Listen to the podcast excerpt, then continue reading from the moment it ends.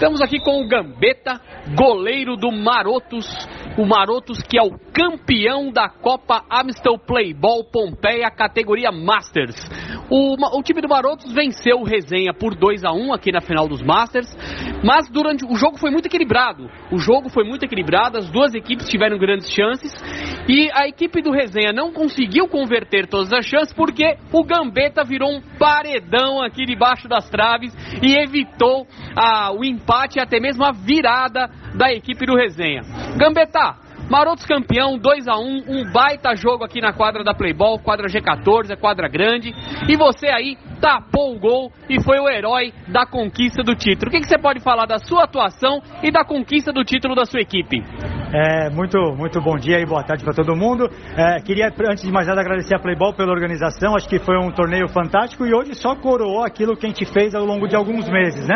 A gente sabia que ia ser um jogo difícil, sabia que a gente ia encontrar dificuldade. O time do Resenha tem muita qualidade, mas a gente conseguiu aí é, recuperar, sofrer na hora que tinha que sofrer e graças a Deus deu tudo certo. A gente saiu com a vitória. Beleza, parabéns.